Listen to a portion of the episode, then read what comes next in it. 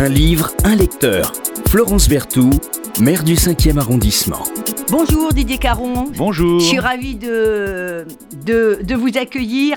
Si d'aventure euh, le nom de Didier Caron euh, ne vous disait rien à l'antenne, euh, tout ce qu'il a fait euh, comme metteur en scène, auteur, comédien, parfois tous en même temps, parfois pas en même temps, eh ben, vous dit forcément plein plein de choses. Alors là, votre actualité, c'est euh, au théâtre de la Contrescarpe, parce que vous avez, euh, vous avez plus, plus, vous avez beaucoup beaucoup de cordes à votre arc. Zola, l'infréquentable, euh, mais vous avez fait plein de choses. Ben Comment oui. on devient comédien, auteur? Comédien, on voit un peu, hein, mais alors auteur, metteur en scène et producteur. J'ai oublié, producteur. Producteur, repas des fauves, plein de Molière. Ben oui, j'ai même été directeur d'un théâtre à Paris pendant 10 ans, le théâtre Michel, rue Oui. des Mathurin. Ouais, mais c'est pas chez nous, alors c'est pour ça que j'en Voilà. parle pas. Et Ouais, donc je, là, je suis très... Non, mais bien sûr. Cinquième. Bien sûr. Bien sûr, bien sûr. Un vrai bonheur. Oui, absolument. Nominé aussi. Absolument. Fausse note, qui était déjà à la Contrescarpe il y a quelques années. Ouais. Et, et cette année. C'est que c'était un, un drame, là. euh, Oui, Fausse Note, absolument. hein. Voilà, un, un drame. Et puis, ben, Zola l'infréquentable, qui est euh, un drame, je sais pas, un drame historique, en tout cas, quelque chose de, Ouais. de, de ludique, d'une certaine façon, et en tout cas, où on apprend beaucoup de choses de cette soirée euh, qui a vraiment existé entre Émile Zola et Léon Daudet. Alors il faut, il faut, il faut y aller. Euh, et puis, euh, dans votre parcours très riche, vous aimez et vous avez un vrai talent, notamment euh, pour adapter des, des films cultes. Ben, écoutez, euh, oui. Ça vous prend comment ça? Je... Sur la route de Madison. Oui. Bon. Oui, Kramer contre Kramer. Je dois faire que des choses avec euh, des adaptations de, de Meryl Streep, hein, visiblement. Ah, mais Euh, c'est tellement une immense. Ah, bah, coiffure pour dame, c'est pas Meryl non, Streep, c'est pas Meryl. Streep. Bon, Coiffure pour dame. Colombo non plus, c'est pas Meryl Streep. non. Mais euh, La route de Madison, oui, qui s'est joué après avec euh, Mireille Darc et Alain Delon. Bah, dans un film, je sens s'il y a quelque chose de théâtral. Et puis, et puis, et puis voilà, je me lance. En tout cas, sur La route de Madison, c'était vraiment. il y avait que moi qui voyais l'aspect théâtral à travers cette, Ouais, cette vrai. romance. Voilà. Et, et- et sur scène, il y avait Delon et Delon et Mireille Mireille Darc, Darc, non, hein euh, ça a été un Ça succès été- énorme. Vous avez fait un Ouais, énorme succès. ouais. Vous faites beaucoup, beaucoup de succès. hein. Ouais, Euh, et puis, il y a eu euh, aussi La Cage aux Folles, mais version clavier Oui, Bourdon, Voilà, absolument. qui a été un super succès aussi. Oui, oui, oui, j'ai eu la chance de, de rencontrer Christian Clavier que j'aime beaucoup, j'aime beaucoup, beaucoup, beaucoup.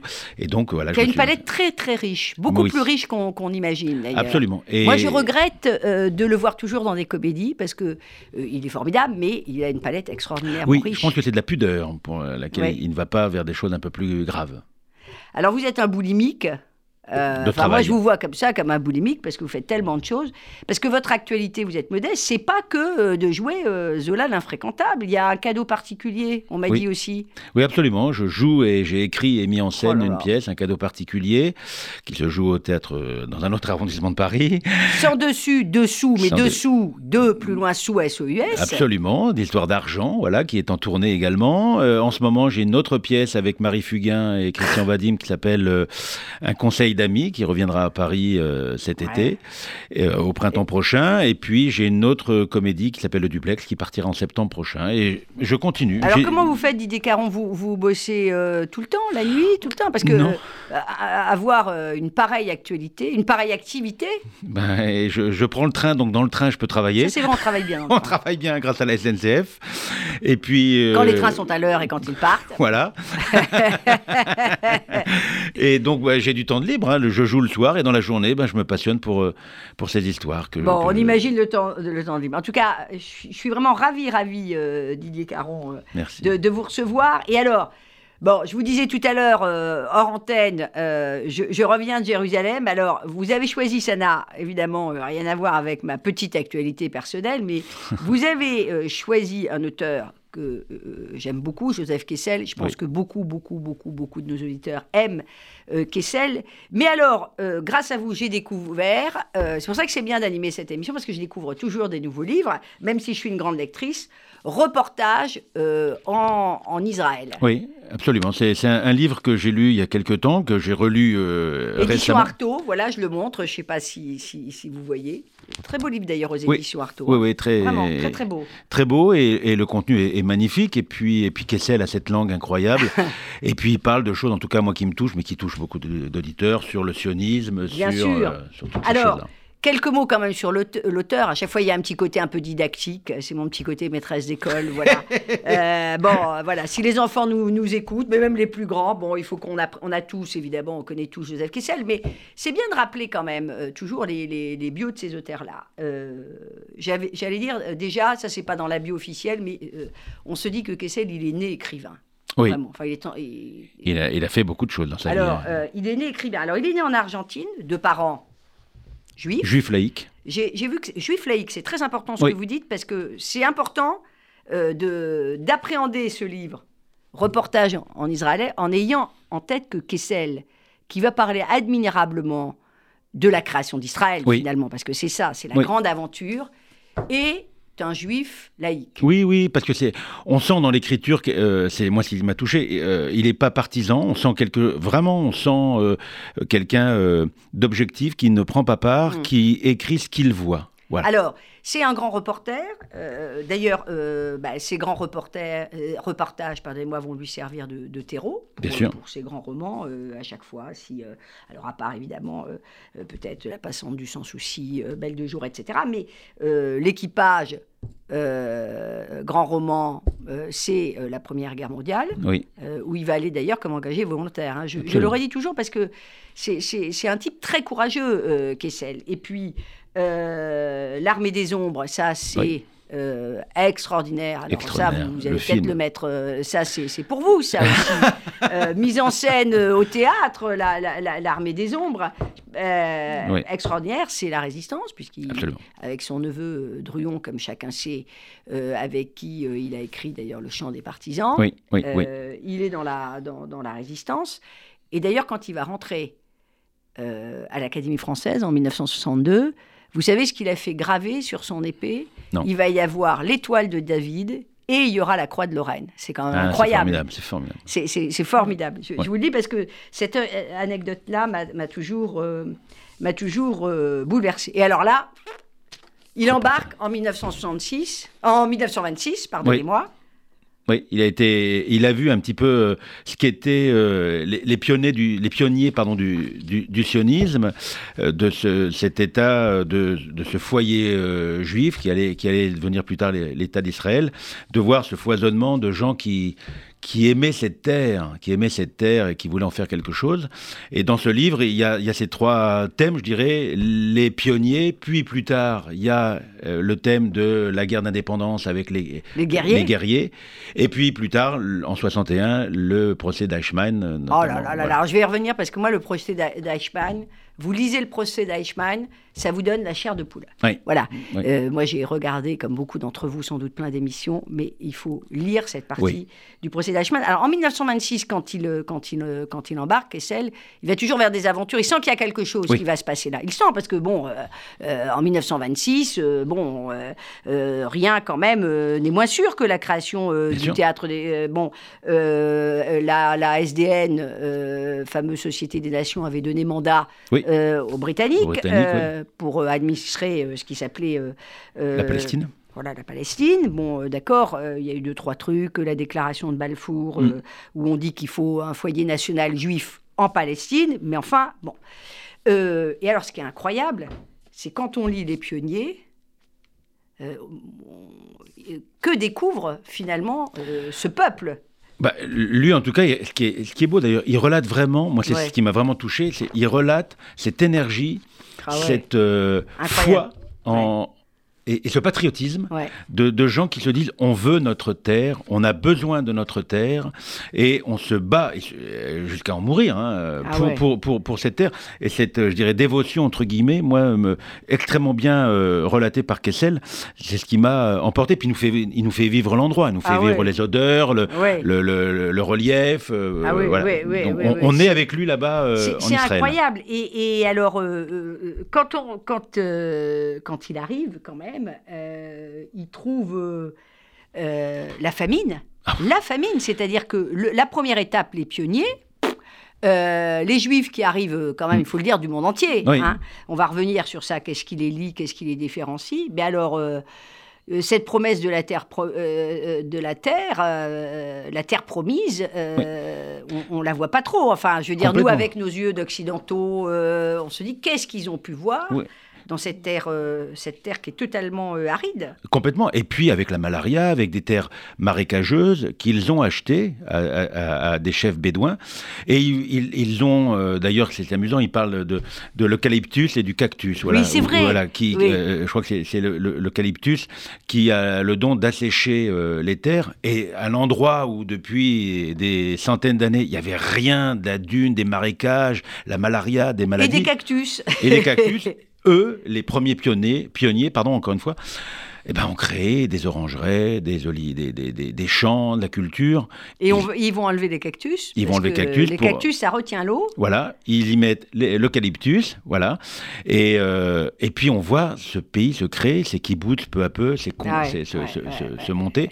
Les, les premières usines, euh, les, les premières euh, routes, rien n'était fait là-bas. C'était vraiment des bédouins qui, qui, qui, Ouais, je, je dois dire que ça, les, les, les- les pionniers, ça nous, on, on- on se replonge là, Ouais. dans, ce, dans, le début de ce rêve. Oui. On pourrait dire que Reportage en Israël, euh, c'est finalement l'histoire d'une renaissance relatée par un immense romancier et grand reporter, comme on Oui. dirait aujourd'hui, Oui. euh, après euh, 2000 ans de diaspora. Absolument, voilà, et qui nous donne, un, je trouve, un, euh, une version objective, euh, même un peu politique des choses, toujours avec cette Ouais, écriture pas riche. trop, trop, je trouve Non, mais il, est- il ose, quand on connaît pas trop l'histoire, ce qui était un peu mon cas, on comprend un peu mieux comment s'est créé cet État, comment l'ambiguïté des Anglais, euh, Ouais. comment ça s'est passé avec les, les- les Arabes de l'époque, euh, de voir toute cette, euh, cette évolution, et je trouve qu'on apprend beaucoup de choses et tout en voyageant. Et alors, je ne sais pas si je l'ai dit, il était très copain avec Weissmann. hein. Il est- Non, il vous l'avez était- pas dit. Et voilà, il était très copain euh, Ouais. avec Weissmann, euh, Weissmann qui, qui euh, qui est à l'origine, enfin, qu'on a connu comme, enfin, à l'époque, comme inventeur euh, d'explosifs. Oui. Et c'est c'est une des personnalités les plus fortes qui va euh, promouvoir le sionisme. Absolument, qui va. Je me demande s'il n'a pas été président d'ailleurs. Oui. Euh, c'est ça, hein Et, et- et il, il- il prend la suite de, de Théodore euh, Herzl. Herzl. Oui. Vous diriez, c'est quoi le sionisme, Didier Caron? Un rêve. Question très très délicate, Oui, sur délicate. RCJ. Oui, hein. oui. Alors, euh, Alors, nous demandons la bienveillance. euh, Oui, parce que je suis pas non plus un spécialiste. Euh, de par mon histoire, même si mon nom ne, ne le relate pas, le, le judaïsme et le sionisme me touchent euh, à bien des égards. Euh, Pourquoi Sans pratiquer. euh, euh, ma, ma mère était juive, euh, mon père ne l'était pas, et moi j'ai toujours eu euh, longtemps, longtemps une, une difficulté à trouver ma place dans, dans- dans le judaïsme. Je l'ai trouvé il y a quelques années, euh, en, en allant, en allant d'ailleurs euh, en Israël, ouais. et, et je me suis découvert, euh, c'est pour ça que ça me touche beaucoup ce livre, une, une passion pour, pour Israël et pour le sionisme. Euh, parfois je dis, alors c'est facile de le dire à ma place, j'aurais pu me battre pour ce pays si j'avais été à, à cette époque-là. Alors c'est facile de le dire quand on est... Bien euh, sûr. voilà. Mais je trouve que cette foi en, en, voulant créer un pays, moi, ça m'a, transporté. Je me sens pas euh, religieux, mais le sionisme, pour moi, c'est important. C'est important que les Juifs aient une terre. Euh, je trouve ça, euh, mais une obligation totale que les Juifs aient une terre. Je, je disais tout à l'heure, euh, reportage en Israël euh, de Joseph Kessel, c'est vraiment l'histoire d'une renaissance après 2000 ans de diaspora. Euh, c'est une entreprise titanesque, vous l'avez euh, dit à l'instant, parce qu'il faut faire fleu- refleurir le, désert finalement. Mais il y a autre chose, si je puis me permettre, dont vous n'avez pas parlé. C'est quand même qu'il s'agit de construire une nation, ce qui apparaît un peu évident aujourd'hui, mais à partir de peuples qui viennent du monde entier.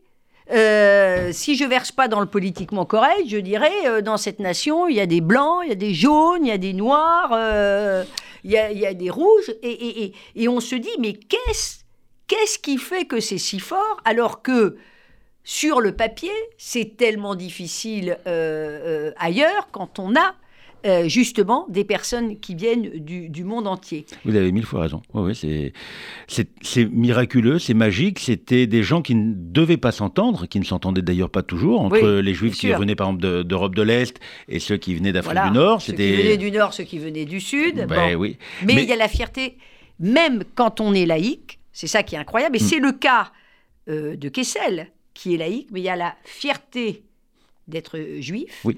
Il y a quand même quelque part la volonté de vivre ensemble. Et puis alors, il y a un, quelque chose qui fascine, et qui fascine surtout, me semble-t-il, quand on va euh, en Israël, ça sera peut-être hélas de moins en moins vrai, c'est ce rapport à la terre.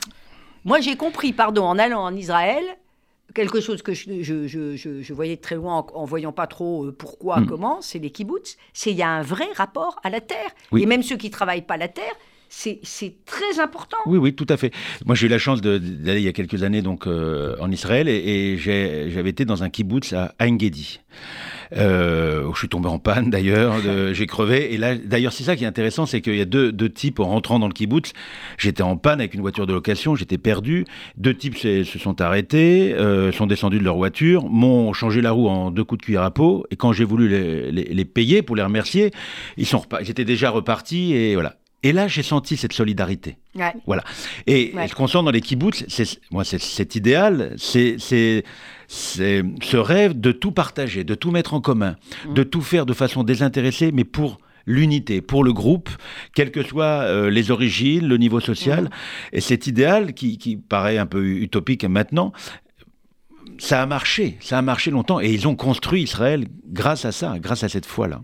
Et on va travailler une terre hostile. Je voudrais revenir sur un des quatre, euh, les quatre gros chapitres, hein, on disait avec Didier Caron, donc on a les pionniers, bon, c'est les prémices de l'État d'Israël, euh, les guerriers, euh, voilà, alors les guerriers, c'est bon, c'est toutes les guerres israélo-arabes, hein, cette espèce d'hostilité. Enfin, c'est d'ailleurs absolument incroyable. On a, on a tout à fait oublié des épisodes mémorables où on se retrouvait avec six pays contre eux eh et on se dit c'est terminé Israël et puis et puis ils gagnent.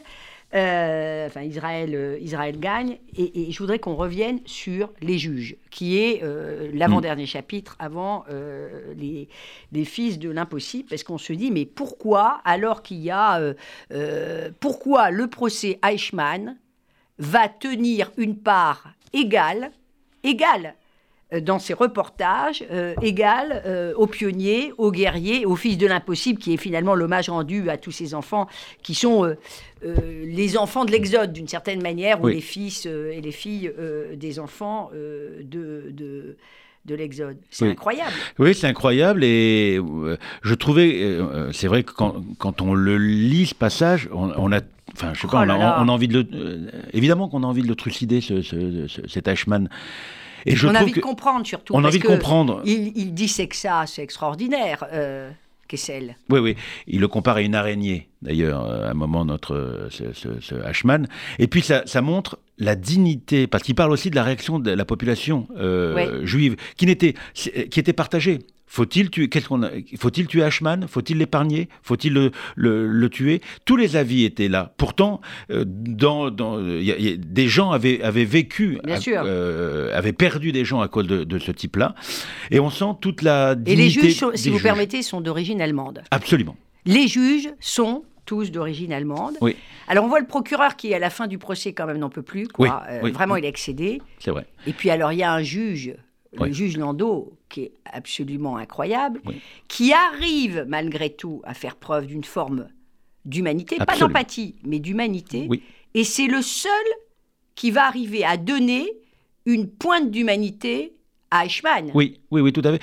Ça prouve aussi que ce peuple-là, malgré tout ce qu'ils ont subi, euh, ils se sont, avec ce procès, se sont élevés à un niveau, je trouve, d'humanité, euh, de résilience. de, parce que le procès, il va durer. Euh, il, est, kidnappé quand même en, en, 1960 à Buenos Aires.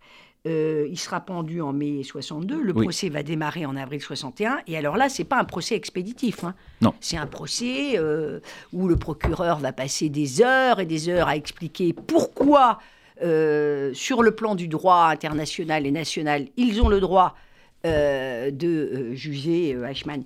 Avant de vous céder la parole pour lire un moment, permettez-moi de lire quelque chose parce que je, je trouve cette, cette plume absolument incroyable. Il dit, bon voilà, il y a le procès, et dit, pour comparaître devant, c'est euh, Kessel, pour comparaître devant le haut tribunal de ce peuple, joyeux, ardent, fort et paisible, à l'anéantissement duquel il avait voué, c'est pas toute sa cruauté, écoutez bien, toute son intelligence et toute son énergie. Et il le décrit comme un technicien glacé de l'horreur, mais un homme d'une redoutable efficacité. D'ailleurs, on comprend euh, qui est, il dit, minutieux et savant dans l'exécution de son monstrueux métier. Absolument, oui, tout est dit. Euh, petit détail d'ailleurs euh, que je peux rajouter, quand on pense que c'est l'État d'Israël qui lui a même acheté un costume pour le procès. Euh, euh, la République fédérale allemande ne voulait plus entendre parler de d'Ashman. Donc ils, ils, ont payé, euh, ils ont payé un costume. Ils ont, enfin tous les frais du juge étaient à la solde de l'État d'Israël. Donc c'est incroyable. Alors qu'on pouvait penser que ça allait être réglé en cinq minutes. Il n'y a, a, même pas à discuter. Ils ont fait un procès équitable. Faire, la grandeur, l'incroyable mm. grandeur du truc de, de, ce procès. Pardonnez-moi, euh, il y a deux fois plus euh, euh, de journalistes qu'au procès de Nuremberg. Deux fois plus. Ça a tenu le monde en alerte. Et pour ceux qui n'auraient pas vu les images, les rares auditeurs de RCJ qui n'auraient pas vu les images, moi j'ai vu beaucoup de reportages sur le procès Eichmann, il est dans une cage de verre. il est dans une cage de verre parce que les Israéliens ont quand même la peur qu'il y ait un fou, qui soit juif ou pas, et qui aille euh, et, qui fasse que ce procès justement n'aille pas jusqu'à absolument. son terme. Absolument. ce qui est important, c'est qu'on entende comment ce, euh, cet homme pouvait se défendre après tout ce qu'il a fait, quoi. Et, de le resituer dans son contexte. Euh, Kessel, il dit au commencement, au commencement de ce meurtre collectif il y avait un léger sursaut de conscience. D'ailleurs, on le voit, on l'interroge, on lui dit, alors on voit qu'il y a un léger, mais très léger sursaut de conscience, et il dit derrière, il y a l'application avec toutes euh, les facultés d'organisation et d'invention dont euh, les nazis étaient capables à tuer le plus de juifs possible. et, c'est glaçant parce que finalement, on voit que Eichmann, il considère qu'il a fait d'une certaine manière son devoir de militaire. Jusqu'au bout.